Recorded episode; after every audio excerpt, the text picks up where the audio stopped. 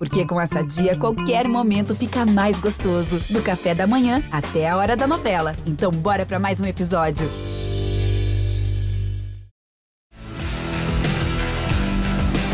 Na ponta dos dedos! Rafael Lopes! Voando baixo, amigos do GE. Globo, muita emoção no último fim de semana. A gente teve a etapa de Goiânia, rodada dupla, né, com corridas no circuito misto e também no anel externo lá de Goiânia, né, apenas 17 horas entre as duas corridas, entre as duas etapas. Muito trabalho para as equipes, muito trabalho para os pilotos. E um final de semana que vai entrar para a história da maior categoria do automobilismo brasileiro, sem dúvida nenhuma. E claro, a gente vai falar também um pouquinho da Fórmula 1. Final de semana que vem tem grande prêmio na Rússia, volta da categoria, rivalidade Hamilton e Verstappen pegando fogo, campeonato totalmente aberto. Tá muito legal o automobilismo nesse ano. Acho que a gente vai ter um bom papo aqui nessa hora de programa aqui do Na Ponta dos Dedos. E para conversar comigo, eu tenho alguns convidados especiais aqui. Tem um muito especial que eu apresento no final, mas vou começar com o Juliano Lossaco, bicampeão da categoria, bicampeão da Stock Car, que teve comigo na transmissão do fim de semana passado da Stock Car. Juliano, que fim de semana lá em Goiânia.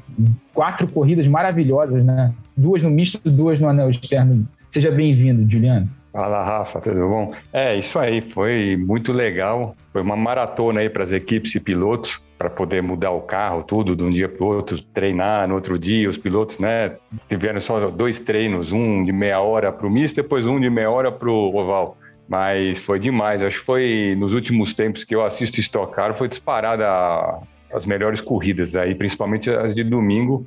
E o Ricardo Maurício ganhar três corridas em quatro corridas, né, de quatro e ainda teve problema na, na, na, na tomada, né? Então, quer dizer, ele poderia ter feito melhor ainda, eu acho que é difícil, mas né, foi, foi muito bom. Então é isso, vamos falar um pouco da estoque aí e parabéns para ele e para a equipe. Outro convidado aqui é o produtor lá do GE. Globo, repórter de automobilismo do GE. Globo, produtor também do Grupo Globo da, das categorias a motor, o Pedro Lopes, que acompanhou, claro, a etapa no fim de semana. Aquela chegada, hein? Deu para tirar o fôlego, né? Foi um final de semana NASCAR, né, da Stock lá em Goiânia. Rafa, obrigado pela, pelo convite. Vou te falar que eu estava de folga e só que para quem gosta de automobilismo é muito difícil não ficar nem que seja com o celular com o olhinho ali vendo o que estava acontecendo. E eu acho que a gente tem que parabenizar a Stock por estar realizando corridas em, em é, anéis diferentes dos circuitos, os anéis externos, porque isso tem dado realmente uma pimentada no campeonato, que já é, que já tem bastante competitividade, já é emocionante, tem tornado ainda mais legal. Agora, 10 milésimos, cara, parecia corrida de cavalo ali, sabe? Foi impressionante ver aquilo. Sem falar é, no feito histórico que foi do Ricardinho ganhar duas corridas no fim de semana, né? É, e agora eu quero saber quem é esse convidado que você trouxe, porque tô ansioso. Já, já se recuperando de um final de semana que vinha até aqui, sendo bem abaixo do esperado e por enquanto ele vem para a liderança, arrisca Ricardo Zonta, vem por fora, Gabriel Casagrande pensando no campeonato, tá um pouco mais cauteloso em quarto lugar, vem para abrir a última volta, Thiago Camilo, o Ricardo Zonta vem por fora, vem para subir a primeira posição, Gabriel Casagrande também vai deixando o Thiago Camilo para trás, temos um novo líder, é Ricardo Zonta, Ricardo Zonta é o novo líder aí voa a peça, a vontade de vencer é enorme, veio com todo o Ricardo Zonta. Ricardo Zonta assume a liderança com Ricardo Maurício em segundo. Que agora já perdeu a posição para o Thiago Camilo. O Thiago Camilo é o segundo colocado. Zonta ficou. Zonta ficou. Ficou Zonta. Ficou Ricardo Zonta. Gabriel Casagrande vem para subir a liderança. Coisa de maluco esse final de prova. E o Gabriel segurar a pressão do Thiago Camilo. O Ricardo Maurício Thiago fica botão, em terceiro. Thiago apertou o botão. Thiago vem para o acionamento agora, vai lá para cima do Gabriel Casagrande. E essa prova aí pode valer o campeonato para o Gabriel Casagrande, hein? Vamos ver agora na chegada. Ficou Gabriel, vai dar Ricardo Maurício, vai dar Thiago Camilo. E os dois chegam praticamente juntos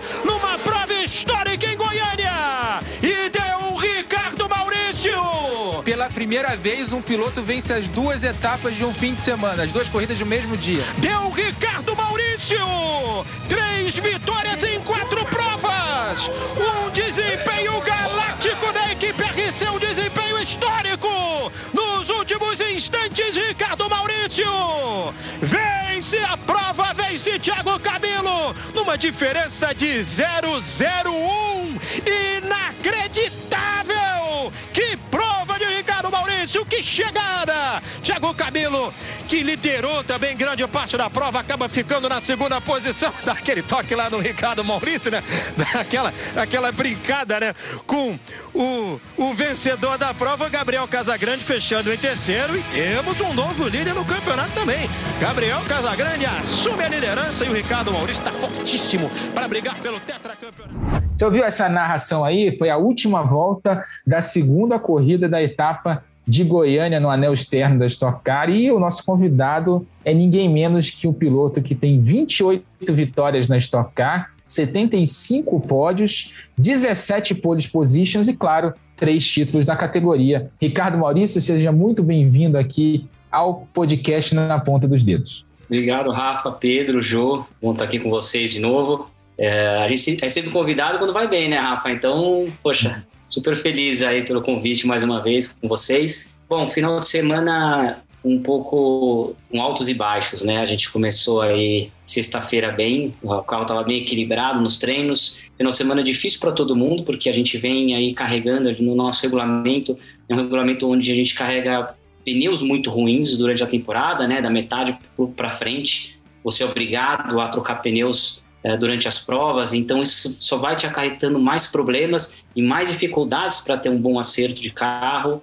ano que vem já está sendo revisto esse regulamento, né? Normalmente a gente tem no começo do ano algumas etapas com dois jogos de pneus uh, zero e depois é um jogo e meio. Então às vezes você tem que ficar meio que não usando dois pneus, você tem que meio que fazer um cálculo aí para ir guardando o pneu para o final da temporada. Então a gente na sexta-feira, quando a gente estava virando bem com os pneus ruins, a gente falou, poxa, a gente está forte, a gente está bem, pelo menos para o misto a gente está bem. No Q1, é, para quem acompanhou, vocês estavam lá transmitindo ao vivo, é, eu fiz só eu, acho que só eu e o Rubinho, a gente fez só uma volta, só que teve muito treino e corridas antes da nossa classificatória, daqueles é, do turismo nacional, onde é um pneu semi-slick, mas é uma borracha totalmente diferente para o circuito. E eu e o Rubinho a gente quase caiu para fora. Na verdade, eu tinha feito o primeiro tempo, caí para a segunda, acho que o Casagrande me passou. Acho que foi o Casagrande me passou, não lembro. E daí, enquanto a equipe estava chamando para o box, eu de segundo no meu grupo caí para nono. E eu estava parado na entrada do box com um problema do acelerador, que já tinha dado aquela falha. Uh, o pessoal me resgatou, já estava dentro dos boxes, então o pessoal me resgatou, o pessoal não podia mexer, ninguém podia fazer nada no carro, porque é, é parque fechado, né? O carro, você não pode mexer em nada. E o carro, depois de um tempo, ele voltou a funcionar. A gente voltou para a pista, parou de novo no, no Q2, né? Eu passei em 14 quarto e depois, na segunda vez que parou, que foi na reta do box, eu encostei o carro e vi que não, não ia dar para continuar mesmo. Então, eu era o último do Q2, fui 15 é, Até agora a gente não sabe qual que foi a falha, qual que foi o problema, porque, é, como o Juliano falou, é um final de semana muito curto, onde é tudo uma coisa em cima da outra. A gente teve, pra você ter uma ideia, no, no sábado, se não me engano, a gente teve é, do, do warm-up para classificatório, era, sei lá, meia hora, 40 minutos, é, tinha muito tempo a mexer no carro. Então, também para a classificação e para a corrida, a gente tinha, sei lá, uma hora, uma hora e pouco. Só que a gente tem meia hora que o carro fica no parque fechado. E eu lembro exatamente, 11 e 8 era o horário que a CBA liberou para a gente encostar a mão no nosso carro para começar a trabalhar. Se eu te mandar foto do carro 10 minutos antes de abrir box, eu não sabia se eu ia largar. Eu tenho foto com o painel tudo aberto ali, e daí foi um corre com o JL, com a equipe, eles trocaram a pedaleira, né? Nosso pedal é um, é um, pedal eletrônico, só que é de carro de rua, não é de carro de corrida. Então a gente não tem a confiança de um, um equipamento de, de, de, corrida, né? E daí trocaram bobina, trocaram um monte de coisa. Que, que eles identificam? O porquê que meu carro parou? Eles falam, quando o acelerador tem algum curto, quando o pedal do acelerador tem um curto, para por segurança quando ele detecta isso, ele apaga o motor para quando você se você estiver acelerando no final de uma reta e tirar o pé for frear, ele não fica acelerado, como se fosse lá um, um cabo fica preso lá e não soltar, entendeu? Então ele, ele apaga e, e, e, não tem o que fazer. Daí a gente trocou um monte de coisa e acabou acabou que no final das contas deu certo. Uh, largamos 15 e também escapei daquela porrada na largada, né? Eu, eu passei do lado da, ali do, do pessoal rodando na reta lá, que estava em 15, acho que o Cristiano estava em 12, se eu não me engano, e depois foi só, só alegria. Mas pra você ver, de um, de um começo conturbado, de não saber nem se ia largar, para três vitórias depois, muito bom. Eu tava, eu tava me esquecendo disso, né? Você estava ali bem perto da confusão do acidente de sábado. É, realmente, você foi um dos, dos pilotos ali que conseguiu escapar sem danos no carro naquela toda naquela confusão de sábado. Claro que, claro que essa questão do eletrônico pode ter também a ver com o calor, né? O calor extremo que estava lá em, em Goiânia. Não, né? Rafa, perguntei se era por Não? causa do calor, eles falaram que não era por causa do calor, não. O que eles falam que às vezes pode dar esse tipo de problema mesmo, mas mas tava quente. Vou falar para você que tava quente. Quem tirar apelido? Teve negócio de 77 graus na pedaleira, 60, mais de 60 dentro do carro. Eu É, tenho treino na sauna, né? capacete, né? Para quem não conhece, né? Eu, eu tenho essa entrada de ar aqui, então vem um tubo aqui, uma mangueira e tem uma maquininha, um ar condicionado no carro. Não é que é um ar condicionado, mas mas ele refrigera bastante, ele ajuda muito. E na corrida de domingo, depois da metade da corrida, não sei por que desencaixou. E tava quente. né?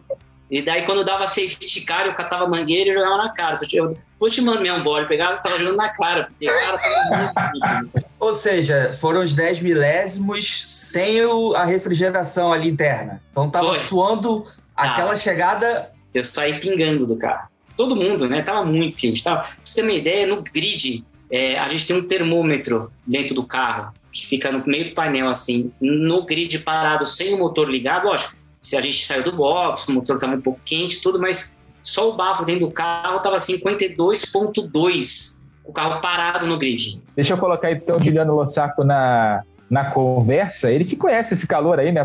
Correu várias temporadas na Stock Car, bicampeão da categoria. Faz aí tua pergunta pro Ricardinho e Juliano. É, não, acho que o- um- uma das maiores dificuldades para o piloto no estoque é a temperatura. Nessas condições aí, Goiânia, como era no Rio de Janeiro, é muito quente o carro. É, um, é tipo a sauna. É a mesma coisa que você tá dentro de uma sauna, de macacão, capacete, e aquele ar que entra. Uma vez eu fechei a viseira de tão quente que queimava o rosto. Porque entra o ar de fora, mistura com aquele ar quente, não é esse, Ricardinho? E aí é ruim. Então eu acho que esse, esse que ele está usando hoje em dia deve ajudar muito. Você fecha a viseira, vem um arzinho né, refrigerado, você consegue respirar melhor.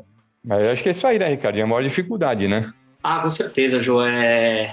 E os carros hoje eles estão mais quentes, né? Porque por tudo que eles mudaram, o sistema de escapamento, o carro já era quente antes, mas esse, esses, esses dois últimos anos piorou bastante a refrigeração do carro em si. E foi o que o Jano falou: a gente tem aquelas nacas laterais que do lado direito é bem longe, mas você tem um do lado esquerdo aqui. Se você tem uma mangueira bem comprida e jogar bem próximo do rosto, você sente o ar fresco de fora. Mas se você ele tá um pouco distante, ele tá pegando, ele tá jogando um vento, mas assim, é- é- no espaço que tá terminando a- a- a- o tubo até seu rosto, tem muito ar quente aqui. Então ele tá jogando um ar quente na sua cara. Então você acha que aquela naca tá te ajudando? Não, tá te piorando a ventilação.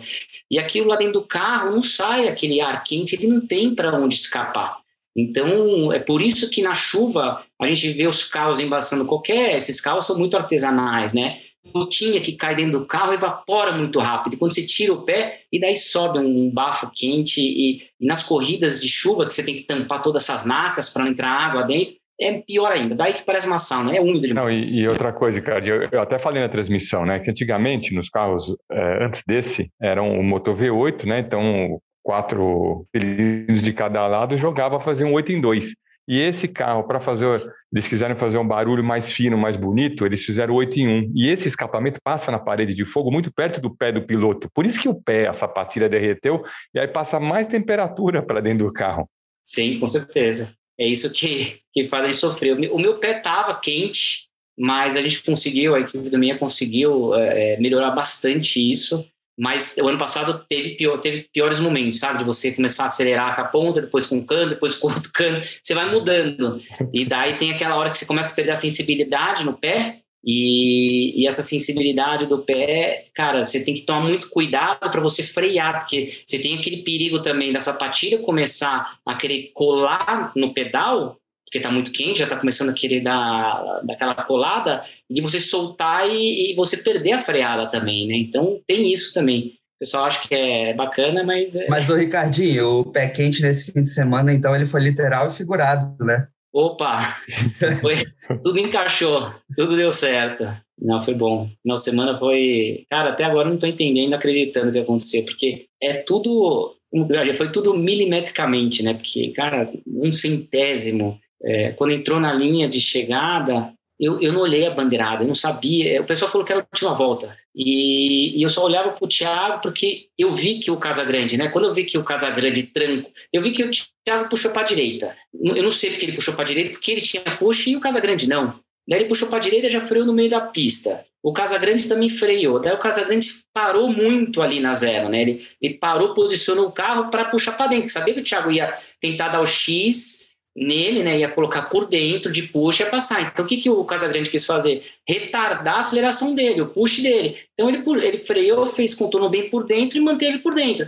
E o Thiago deu acelerador e teve que tirar o pé. Eu não, eu tinha push porque teve uma volta anterior que eu tinha push liberado, mas eu sabia que eu, é, que eu estava contando na cabeça. Eu toda hora estava vendo as trocas de push, então eu sabia quem, quem tinha quem não tinha. Eu sabia que os dois tinham, o Zonta e o Casagrande. Eu falei, eu não vou dar, porque eu sou o quarto da fila, eu vou dar junto com eles, talvez eu passe o Thiago, né? Porque para passar, né, três carros passavam na reta, com push, o último sempre se, se dá mal, né? Daí eu não dei. E foi isso que deu sorte, porque o Casagrande fechou, ele teve que tirar o pé, eu fui só na crescente, saí por fora, eu tive um pouco mais de, de quilometragem, né, um pouco mais de distância, porque eu percorri por fora, mas, cara, fiquei só olhando o, o, o lado e a, e a, e a e a faixa quadriculada que tem pintado no, no asfalto. E eu, só, e eu vi que eu tinha ganho, porque assim, se fosse se o cronômetro não tivesse dado, é, eu conseguiria reverter isso, que aconteceu no sábado com o, o, o, Serrinha também e o Lapena, né?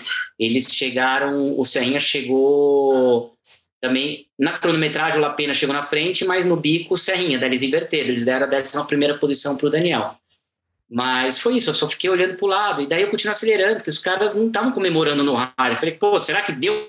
Quando eu estava na curva, foi o que você falou, é, é, é, tudo muito no, cara, no detalhe, tem que tudo encaixar. Você falou de, você falou de detalhe, né? E, e, a gente lembra que você fez a pole position no domingo, falando dessa etapa do, do anel externo especificamente. Você deu a, fez a pole position no domingo pela manhã, largou na frente na primeira corrida, dominou a primeira corrida do início ao fim, mas fez uma estratégia pensando em vencer aquela primeira corrida, fazendo só a troca de pneu e a troca do pneu mais rápido ali, o pneu do lado direito.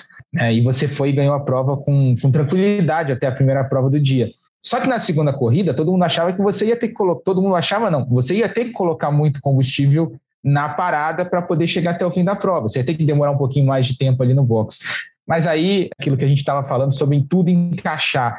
Teve aquele safety car longo logo na primeira volta. Eu vi você falando isso na entrevista depois da corrida para o Rafael Seba, falando sobre justamente desse safety car ter ajudado a tua estratégia. Quer dizer, deu tudo certo, né? Até nisso deu tudo certo, né, né Ricardinho? Não, tem, que dar, tem que ter sorte também. Não adianta ter só um, um, um bom equipamento. É, tudo tem que encaixar. E a gente precisava, assim, não vou te dar números exatos, mas todo mundo ali precisava mais do que 40 litros para completar as duas corridas. E para você e você no regulamento você não pode colocar mais de 40 litros em uma prova só. Você só pode colocar um galão por corrida e cada galão tem 30 litros. Você não consegue colocar os 30, porque o cara começa a colocar no começo o peso da combustível, ele vai rápido. Chega no finalzinho, não vai, não desce. Então, sei lá, vou chutar que caiba que entre 28,5. Então, assim, você precisaria de mais do que 10 litros para colocar na primeira. É, é, você teria que colocar mais combustível para você terminar a prova inteira. E para você chegar na segunda janela, na primeira volta da segunda janela, da segunda corrida, né? Você tinha que colocar mais do que 10 litros, mais do que 12 litros, sei lá.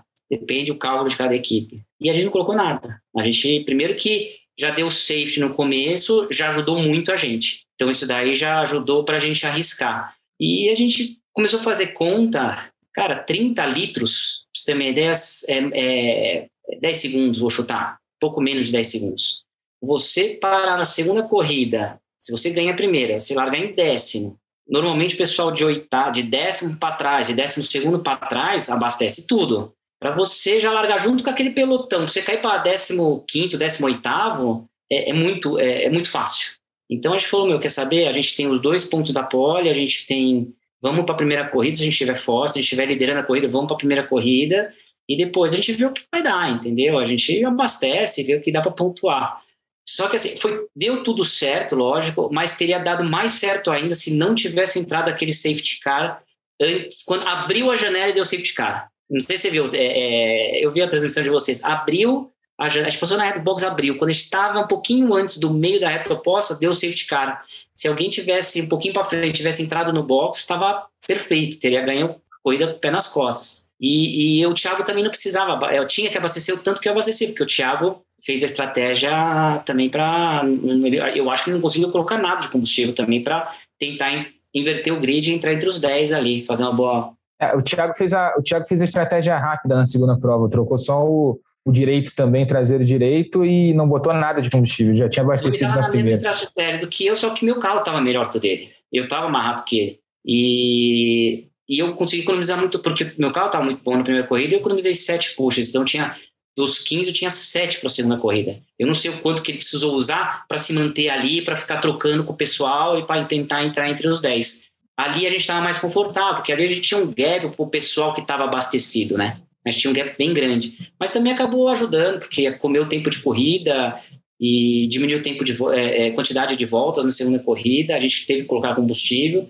Eu caí, acho que de segunda, eu caí para terceiro, quarto saindo do box, daí ficou aquela briga nossa ali. Foi, foi, foi bacana, foi emocionante. Emocionante para mim, foi legal, bacana, porque foi eu, eu que ganhei. Se fosse quarto, estaria puto.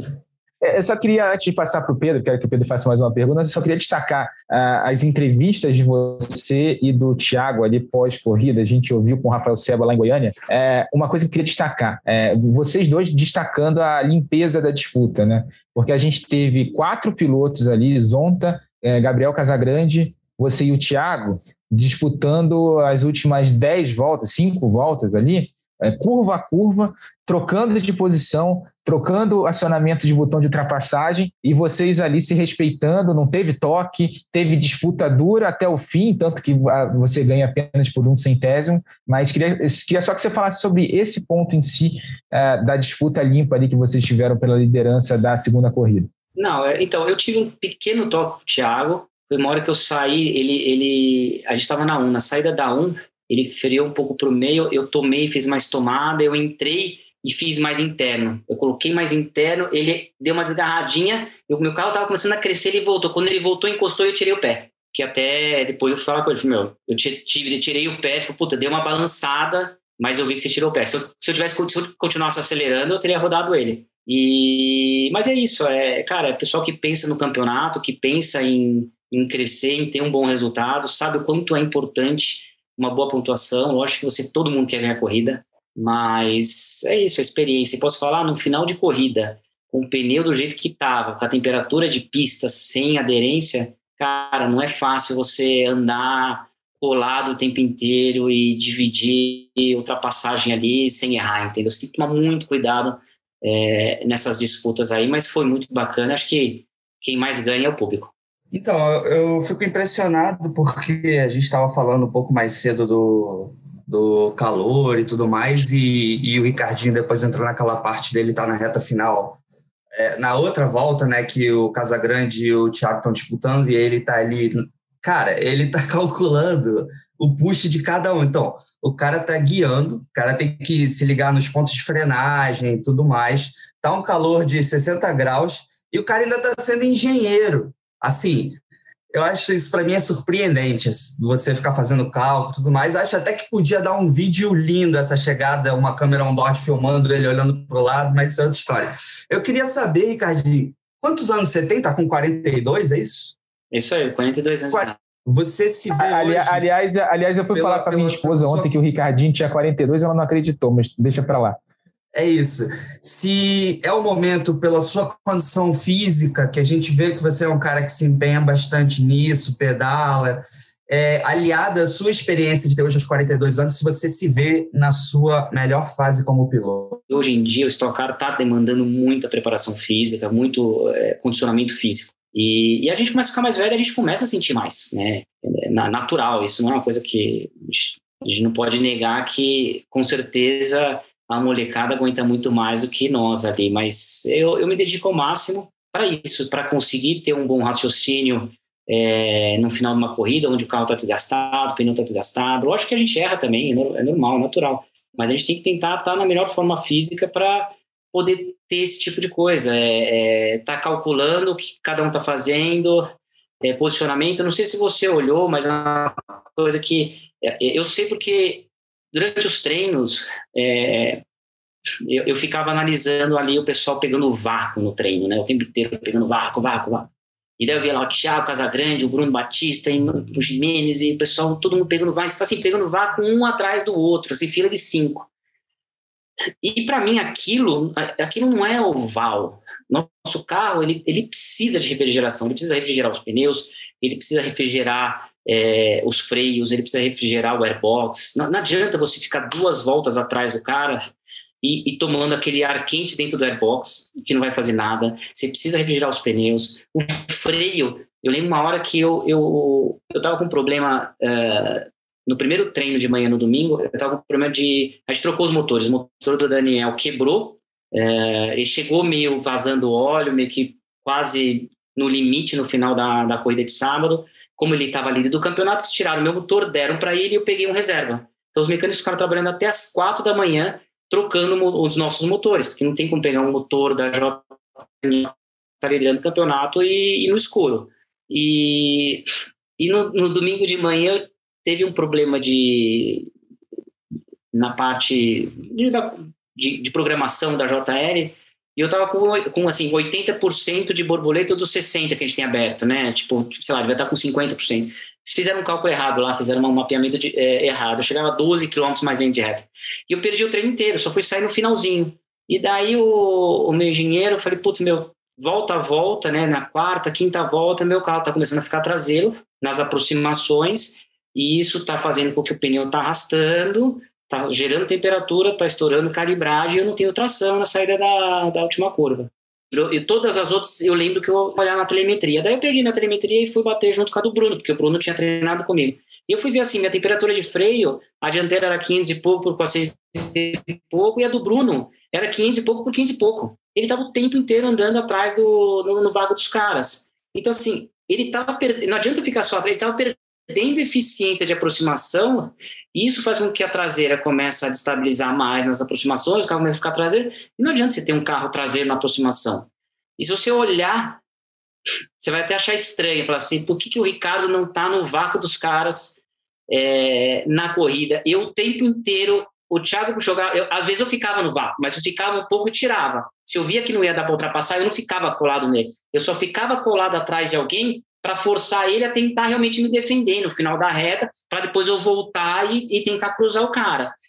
Na reta oposta, é, eu vou tirando deles, eu vou tirando para refrigerar o carro, para refrigerar, para ter pneu, para pensando sempre no final da corrida, sempre em prolongar ao máximo meu freio e, e, e meus pneus.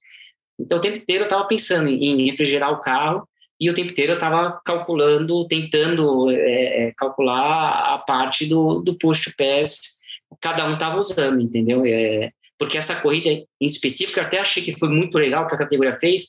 Normalmente você tinha o push pés, volta assim, volta não, volta assim volta não. Eu até tomei puta de um susto, quando aí tinha o fan push, ninguém me avisou que ele tinha o fan push. A gente deu push na primeira volta, na segunda volta, daqui a pouco o cara me passa, meu irmão, onde que arrumou esse push? É que eu não tenho. E eu dei push uma volta e duas a gente tinha bloqueado nessa corrida. Isso na corrida de sábado e domingo. Então fez com que você conseguisse passar, desenvolver, se você tinha um carro melhor, desenvolver velocidade, abrir o cara, daí acho que ficou uma corrida mais, mais legal para todo mundo assistir, sabe? Não fica aquela coisa, passou, repassa, passa, repassa, aquela coisa meio chata. E, e foi isso, tive que calcular um pouco assim, ah, sabia quando eles tinham dado push sabia que eles iam estar bloqueados por duas voltas, entendeu? Então Aí você começa a maquinar. Eu terminei a primeira corrida de sábado, as duas corridas de sábado, eu terminei com dois pushes, e domingo eu terminei com dois pushes também, porque a gente não conseguiu usar. O que também que aconteceu, Rafa é, e Pedro? Todo mundo, principalmente os líderes, a gente tinha problema de refrigeração de motor, a gente tinha que tomar muito cuidado, né, para não estourar, todo mundo preocupado a, em refrigerar os motores, em tirar o pé e não ficar no vácuo na, na volta de, de alinhamento, de, de apresentação e na volta de realinhamento para fazer a largada da segunda corrida. E durante os, o safety car, se você prestar atenção, a gente ia muito lento para também comer tempo de, de corrida, porque a gente não tinha abastecido, entendeu? Então, você acha que todo mundo fez isso? Não foi o líder ou não? Todo mundo. Você ia lento, porque todo mundo atrás. Eu ia lento. Olhava o safety car, ele estava abrindo, mas eu ficava meio tentando ficar perto. Olhava para o retrovisor, todo mundo tirando o pé. Eu também estava tirando o pé, porque todo mundo querendo encostar o pé no acelerador para aquela volta de safety car ficar mais, mais longa e você vai comendo tempo de corrida. E daí você precisa abastecer menos no pit stop. Tem isso também.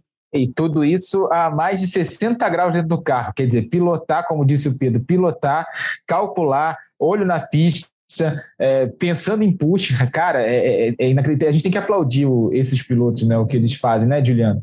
Então, Rafa, é, tem que aplaudir. Eu ia falar isso. Hoje em dia, você tem que guiar né? Aí você tem que controlar os pushes, você tem que passar, acho que você tendo um controle na direção, né, Ricardinho, que você passa o consumo para eles fazerem as contas, aí tem o safety car, mudou tudo, aí a equipe tem que ver quantos litros vai colocar, aí tem a bandeira amarela, meu, já não, já, já é um negócio, não é só guiar, né? Você tem que ser engenheiro, como o Pedro fala, você tem que né, pensar muito.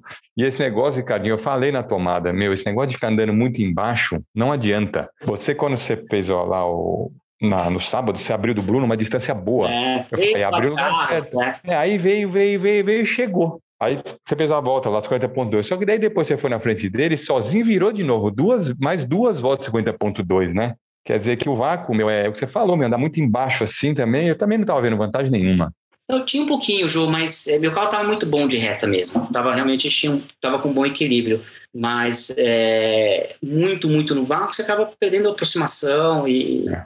Não, e o cara dá uma erradinha na sua frente, você vai muito embaixo, sabe? Você dá aquela freada e o cara dá uma. Ele, ele atrapalha você, né? Acaba que você não ganha vantagem. com o Bruno, ele ia me puxar duas voltas, eu, ele ia tirar o pé e eu ia puxar ele duas voltas. Você viu que eu fui para puxar ele, mas ele acabou errando. E, e, em uma volta eu já cheguei nele, daí ele viu que ia atrapalhar e, e me atrapalhar, não acontecer nada, ele já puxou para vir atrás de mim. E daí eu fiquei na pista para puxar ele, mas daí quando eu vi que eu tava puxando ele mais os Blau, eu tirei o pé, entendeu? É.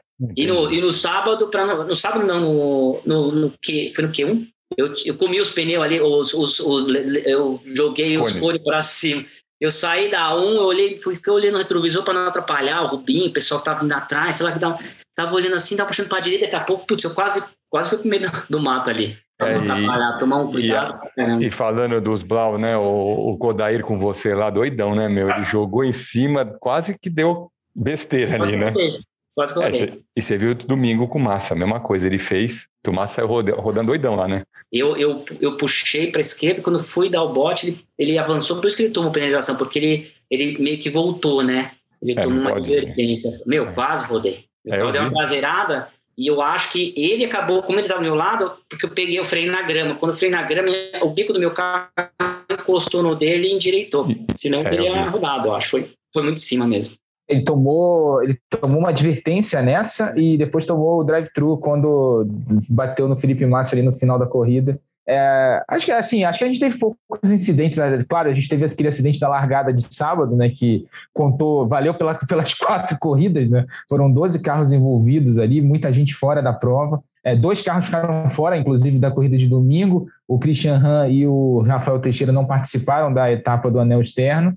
Mas eu queria, só para a gente encerrar o assunto estocar, falamos bastante aqui, é, colocar um tema aqui para discussão, acho que é um, talvez seja um dos mais importantes. Estava comentando na transmissão, né, Juliana, sobre os anéis externos, né, que como funcionou com esse tipo de carro da Stock Car, com esse carro novo, né, que estreou no ano passado. A gente teve duas grandes corridas lá em Curitiba, que é um anel externo diferente de Goiânia, né, tem aquela freada para o S de baixo ali logo no início, então tem uma, uma, uma diferença ali no, no, na questão do traçado. E Goiânia, que é mais um, tipo, não é um oval, mas é mais parecido com um oval, apesar de serem curvas só para a direita. O oval né, tradicional são curvas para a esquerda. Mas você tem uma curva aberta ali é, na primeira, na 1, e depois uma freada forte lá na 3, né, que, que é a zero, né, a última curva do circuito. A 2 é uma reta, praticamente, a gente até brincou com isso na transmissão. Mas o que, que vocês acham? A Stock apostar em corridas no anel externo, voltar a, a, a realizar corridas regularmente em anel externo? A gente teve a última em 2018, Antes, passaram muitos anos sem corridas nesse tipo de traçado. O que, que vocês acham? Eu acho que sempre foi assim, assim, Rafa, em Brasília, a gente andava na, na externa, e, e as três, Goiânia, Curitiba e Brasília, curva para a direita, né? Ao contrário do, do NASCAR. Mas em Brasília e Curitiba sempre foi assim. Sempre foram corridas fantásticas. Em Curitiba, a gente tinha andado em 2009 a última vez, acho que depois ia ter, mas choveu. E aí eles abortaram, porque na chuva em Curitiba, na reta oposta lá, acho que é perigoso, né? Aí depois eles desencanaram de fazer, mas eu acho que mostrou, não tenho o que falar, é indiscutível que as corridas pelo anel externo têm mais emoção. Não sei, para a equipe, o piloto é mais para a televisão, para quem está assistindo é muito mais legal, não é isso, Ricardinho? Não, é bem legal. É ainda melhor quando você tem um motor bom, né? É. que anda direto. Ah, o acerto também, né? Tem, o acerto também. Mas é, foi o que o Ju falou. Vamos torcer para Brasília ficar é, logo, né? Ficar pronto logo. E quem sabe a gente consegue ter três, né? Três possibilidades de calendário aí para a gente ter o anel externo, né? Então, com certeza, acho que para o público é, dá mais emoção, é mais velocidade, pessoal gosta mais, né? Que também pode dar mais acidentes. Então, sei lá, eu gostei bastante aí do, do final de semana. Curitiba também foi bem legal. Eu, eu acho que poderia ser talvez um formato que nem. Lógico que para as equipes, para a organização, ter dois finais de semana na mesma praça, você tem um custo a mais de hotel, de, de alimentação, você tem um custo a mais aí para o pessoal ficar lá. Mas eu acho que é um pouco mais tranquilo para nós, pilotos e e, e para tudo se encaixar melhor, né? Esse final de semana, putz, para quem deu errado, sabe? Ainda mais para você ter uma ideia, a gente teve que só trocar motor entre os carros, meus mecânicos foram dormir 4 horas da manhã. Pô, o pessoal da, da, da Full Time, do, do, do Rossi lá que consertou carro, uma galera ali nem dormiu. Foi no máximo pro hotel tomar um banho, voltou para a pista. E daí você tem o pit stop, né? Dois pit stops que os caras têm que fazer no dia seguinte é, não, é, não é fácil lá para a equipe aguentar duas corridas no final de semana, mas eu acho que tem que ter mais com certeza. Isso foi uma, né, Pedro? Isso foi uma mudança de calendário que a pandemia meio que obrigou todo mundo a, a fazer, né? A, a, tirar soluções da cartola, porque não dava para fazer as 12 etapas em 12 datas, então tiveram que reduzir o número de datas, e aí o anel externo pintou como uma solução, tanto lá em Curitiba quanto em Goiânia. Acabou que a solução funcionou tão bem que eu acho, eu inclusive faria esses, essas três provas, se a gente obviamente tiver Brasília de volta e todo mundo torce por isso, né? A gente precisa de mais autódromos no Brasil e Brasília é uma praça super importante, mas eu acho que de repente pegar essas três, esses três anéis externos e fazer três eventos especiais, né? Três eventos diferenciados para justamente marcar as corridas no anel externo. Não sei o que você acha, Pedro. Ah, eu concordo. Eu acho que podem ser tratados como eventos especiais e porque a gente tem visto o potencial. E também eu acho que serve para evitar um pouco isso que o Ricardinho falou, que nem todo mundo vê essa realidade, que é a realidade dos mecânicos.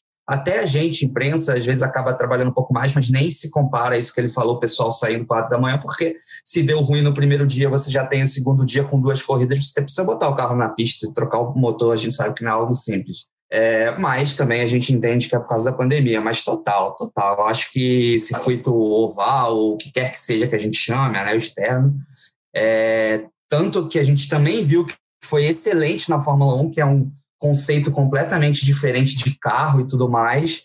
Eu acho que tem tudo para dar certo. Acho que a gente devia tratar esses eventos com carinho, sim.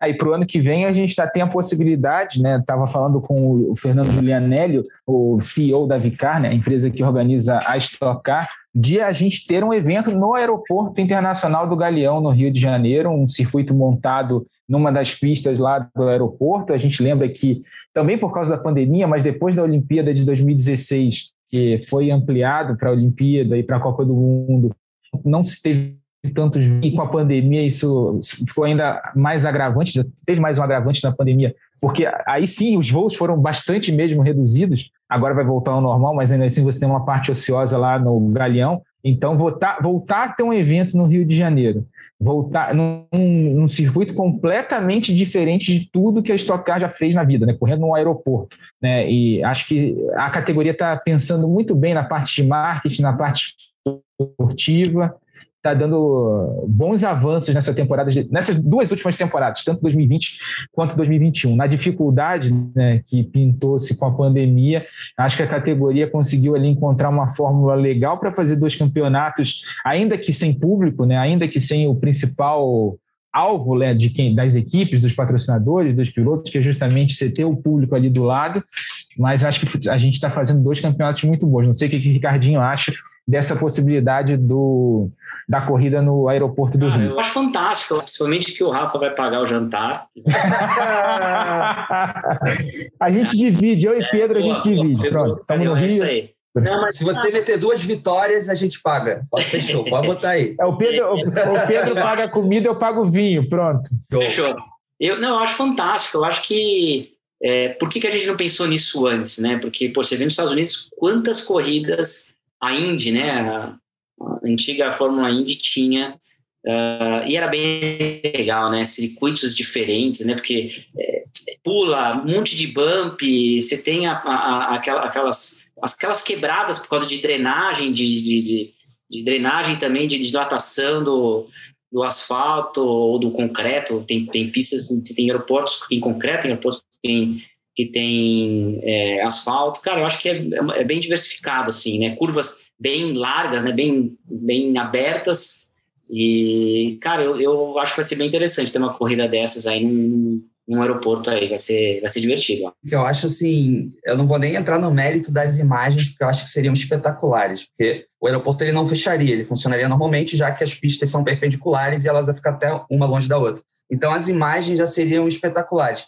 E eu acho assim, o mais interessante disso, e aí de novo, é, para a gestão da Stock Car, é, um, aplausos, é a questão de, pô, a gente não pode receber público, e isso é ruim. É ruim mas isso traz um aspecto positivo que é, se você tivesse público, você jamais faria uma corrida no aeroporto. Porque você não vai botar público ali, é mais complicado, essa toda essa operação da pista e tal. Mas então vamos pegar os limões, limões e transformar em limonada, que é não temos público, vamos botar no aeroporto. E para mim é uma sacada assim, incrível, eu acho que teria tudo para ser bacana no Rio. Assim. Ah, mas eu, é, hein, Pedro, mas eu acho que vai ter público, hein? Eu acho que eles estão planejando para ter aeroporto e público, até porque. Ah, é público? É com público, até porque eles vão ter que arrumar um parceiro, né? Isso foi o Dilionelli que me contou. É, eles vão ter que arrumar um parceiro para fazer essa etapa. Vão precisar de um patrocínio para fazer essa etapa. Não é barato você montar um circuito. A gente lembra, a gente lembra de Salvador, Ribeirão, né? É um custo era uma operação, era uma operação muito cara. Precisava começar muito antes, né? Para você montar a pista, deixar ela prontinha e para você fazer dois dias de etapa, três dias de etapa ali e depois ter que desmontar tudo de novo. Então ele também me falou que vai, vão precisar de um parceiro aí para apoiar. As negociações estão bem avançadas já e acho que a ideia é ter público, né? Podia ter uma Fórmula E lá, não era rua, é. mas era daí já ficava pronto a gente correr com eles. É, ah, mas é verdade. Eu acho um evento conjunto, acho que seria legal para as duas etapas, assim.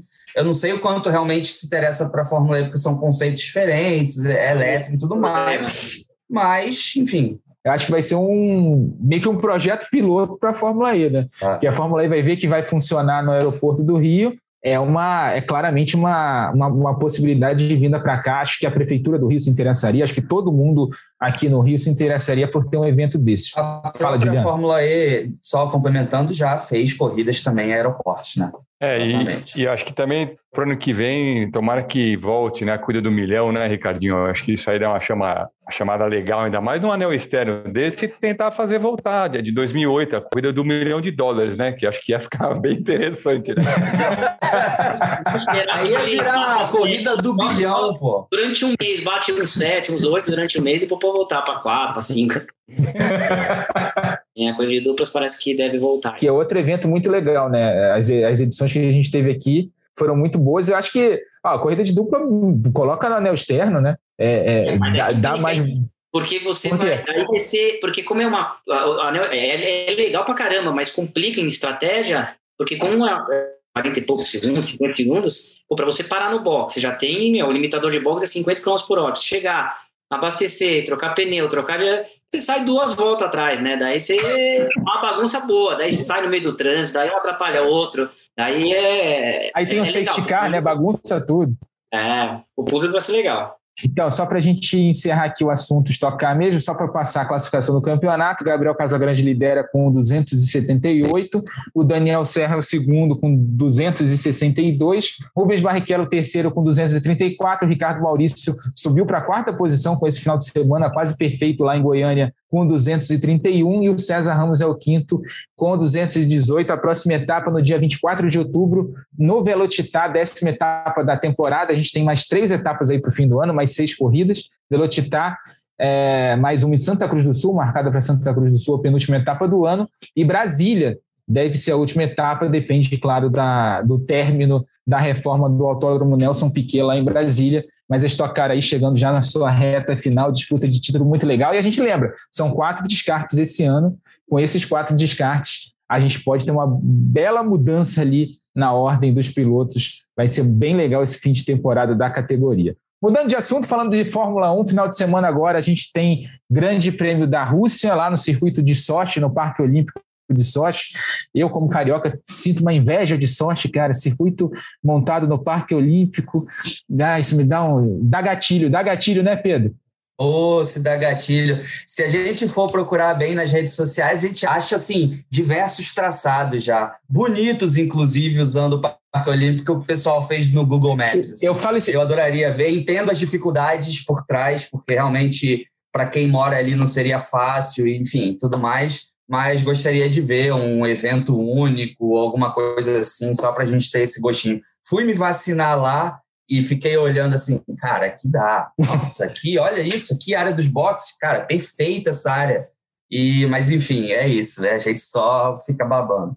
Eu falo isso todo, eu falo isso todo ano, né? Quando chega essa etapa, é, é, esse grande prêmio de Sochi, que na Olimpíada de 2016 eu trabalhei no IBC, né? no centro de imprensa lá na Olimpíada, e a gente pegava o ônibus de imprensa, né? E que algumas das vias internas eram trechos do circuito Nelson Piquet, do oval e do, do traçado misto, que eles mantiveram, já que estava asfaltado, já se deram uma recapeada, eles mantiveram como via de serviço ali para a Olimpíada. E aí a gente passava de ônibus, e agora a gente está na curva 3 do oval agora a gente está na curva 2. Dá para fazer, a questão é ter vontade para fazer, mas já falamos desse circuito do Parque Olímpico do Rio de Janeiro, falar de sorte mesmo, da etapa da Fórmula 1, é, rivalidade Hamilton e Verstappen no auge, né? depois do acidente lá de Monza, de toda a polêmica que a gente teve nessas últimas semanas lá na Fórmula 1. O que, que você acha, Pedro? Quem é favorito para esse fim de semana, Mercedes ou Red Bull? Olha, Rafa, se a gente pegar o retrospecto, e se a gente pegar o retrospecto lá de trás, só a Mercedes venceu na Rússia. Só a Mercedes.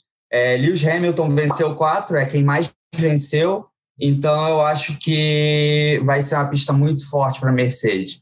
E a gente sabe que Max Verstappen já começa um pouquinho atrás por causa da punição de três posições no grid de largada. Então, ainda que a Red Bull consiga ser melhor que a Mercedes e consiga fazer a pole, ele já começa em terceiro. Há também a, a discussão que se, se, a equipe deve ou não trocar o motor dele, porque a gente sabe que ele perdeu um dos motores justamente no, num dos acidentes com o Hamilton, que foi o da Inglaterra. Eles tentaram usar de novo na Hungria, o motor estava rachado numa parte que era sensível, eles não conseguem usar. Vão ver depois da classificação se a Rússia é o melhor momento. É óbvio que eles querem escolher uma pista onde eles tenham chance de ultrapassar para minimizar esses danos. Então, assim, tudo aponta, não sei se para uma vitória fácil, mas para um favoritismo da Mercedes mas é pela primeira vez estou empolgado com a corrida na Rússia, porque é o capítulo seguinte ao que a gente viu na Itália, na minha opinião, numa das melhores temporadas da Fórmula 1 dos últimos tempos. Sem dúvida, Pedro. Ricardinho, o que você está achando dessa temporada? E você é Team Hamilton ou Team Verstappen? Hein? Conta aí. Putz, é, cara, não sou nenhum nem outro. Na verdade, eu tô achando é demais é, esse campeonato. Tá torcendo pra briga, né? Eu tô torcendo pra briga. É, cara, o que o Hamilton fez na Fórmula 1 até agora é espetacular. Não tem nem o que se falar. Mas o moleque é bom pra caramba. O moleque, puta, tem horas que eu torço pra um, tem horas que eu torço pro outro, porque eu, eu não tenho assim, não sou fã de um ou de outro. Eu tô curtindo muito essa disputa entre os dois e é isso que a gente quer, essa emoção em casa que a gente quer assistir. Que eu acho que o Hamilton tem um pouco de favoritismo em algumas punições e algumas coisas, eu acho. É, eu, particularmente, eu acho que o Hamilton tem um pouco de culpa nesse último acidente em Monza na minha visão. Eu acho que ele não deu espaço. Primeiro que ele já joga o Verstappen um pouquinho para fora da pista na freada, depois ele já dá aquela largada é, para fazer a curva 2 ali na, na chicane, ele não dá espaço pro, pro Verstappen. Lógico que o Verstappen também podia ter ido reto ali na, naquelas salsichas e ter deixado o Hamilton passar e daí ia de novo para cima. É... Para mim foi mais um acidente de corrida ali, Hamilton deu uma forçada, o outro é... talvez com um pouco menos de inexperiência, um pouco mais arrojado, foi por tudo ou nada. E Monza estava sendo uma pista bem difícil de ultrapassagem também. Sei lá, eu tô torcendo para quem estiver na frente, tô torcendo de trás passar. Exata, exatamente, Ricardinho. E Juliana, o que, que você acha da temporada também? Fórmula 1 tá pegando fogo desse ano. Tá, tá sim, mas eu acho que o, o Verstappen, ele é bem arrojado, né? Então, se você vê todas as vezes esse ano, ele nunca deu espaço para o Hamilton, né? Você vê na largada que o Hamilton freia por fora, entra, o Verstappen Sim. jogou. Ele, e ele saiu lá na, nos cucuruto e perdeu a posição para o Norris, entendeu? E ele sai do box, o Ricardo falou. Ele, ele freia, né? Tenta dar uma espremidinha, mas acho que o Verstappen faria igual, né, Ricardo? Não. E aí quando entra ali, eu não sei, é assim de corrida é, mas o Verstappen viu que hora que não ia dar, ele podia ter tirado para a esquerda e pulado ali, entendeu? Não sei, você está disputando um campeonato mundial ali, sabe? As chances de dar errado. Mais, né? É, as chances de dar errado são grandes, e deu, né? Mas pra, no final das contas foi bom, porque imagina se ele bate e o Hamilton volta, né? Sim. Ele podia ter. É, não sei, é difícil, mas, como você falou, Ricardinho, o cara ganhou sete vezes já. Eu torço para ele ganhar o oitavo. O Verstappen também é muito bom, mas o Verstappen ainda tá meio né? doidão, assim, né, mesmo? Não tá pensando muito no campeonato. Perder, é, tá em busca do primeiro campeonato de qualquer jeito. E é o ano dele, tem que ser o ano dele, porque a Mercedes não tá. Já falou que tá no projeto de 2022. A, a, a Red Bull tá indo com tudo para 2021. Então, assim, não vai ser fácil a partir de 22. É, é, os caras talvez superar a Mercedes, né, do jeito que eles estão superando em alguns momentos. É, é, mas como você falou, é inacreditável o que, que o Hamilton fez até hoje. É, é, surreal. O cara nunca anda forte nos treinos. Forte. Ele nunca mostra é, o que ele pode dar de, de si na, nos treinos. Ele sempre tira o coelho da cartola na classificatória. Ele, porque é normal, né? O cara às vezes ele tá andando em 95%, 97% para não mostrar para o Bottas, para não mostrar para o companheiro de equipe o que, que ele é capaz de fazer, né? E chega no classificatório, é absurdo o que o cara faz. Lembra, rapidinho, lembra no passado, acho que foi na Turquia, na chuva? Não foi nessa corrida? Meu, o cara deu aula ali, deu um É show, a corrida né? do título, inclusive. O Verstappen rodou duas vezes, o Bottas rodou duas vezes, ele acho que chegou 50 segundos na frente do segundo, sei lá, meu. Aqui a guiadinha é. dos pneus dele, né? Lembra Com o pneu Inter Slick, né? Não, e ele falando para a equipe, não vou parar. Ele jogou responsabilidade nele, podia ter furado um pneu, não sei. Quer dizer, não, o cara também tem a estrela, tem a sorte, tem tudo, né?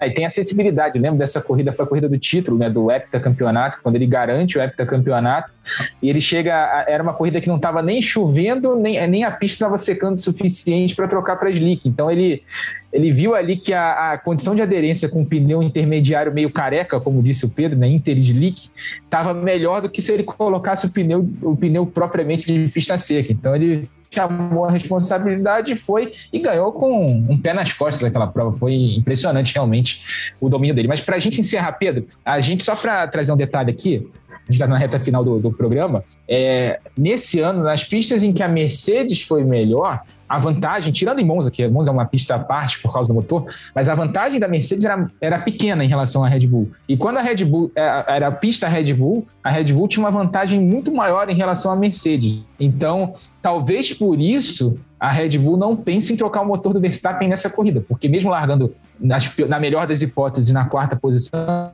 ele pode ter chance sim ali de brigar por um pódio e quem sabe até por uma vitória. É, sem dúvidas, né? Não dá para acreditar em tudo que o chefe de equipe fala, porque a gente sabe que no fim tem todo um jogo de bastidores e para tentar levar o seu oponente ao erro ou acreditar numa situação que não é verdadeira. Né? O, a entrevista que ele dá, na verdade, ele diz que ele vai esperar a classificação para decidir isso. Então também ele não, não comprova. Mas é bem isso que você falou e eu acho que isso mostra que o carro da Red Bull ele é ligeiramente melhor do que o da Mercedes, até pelo que a gente já se falou até aqui em edições de podcast, a questão do assoalho mudou e, e prevaleceu né, os conceitos de reiki alto, que não é o caso da Mercedes, mas como uma grande equipe heptacampeã, com um grande piloto, eles conseguiram minimizar um pouco esse prejuízo e para a gente ter esse campeonato fantástico que a gente está tendo até aqui.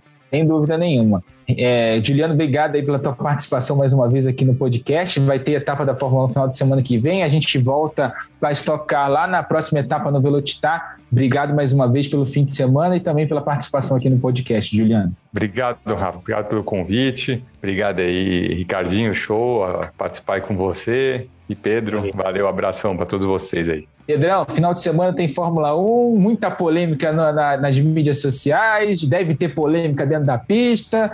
Final de semana que promete, né?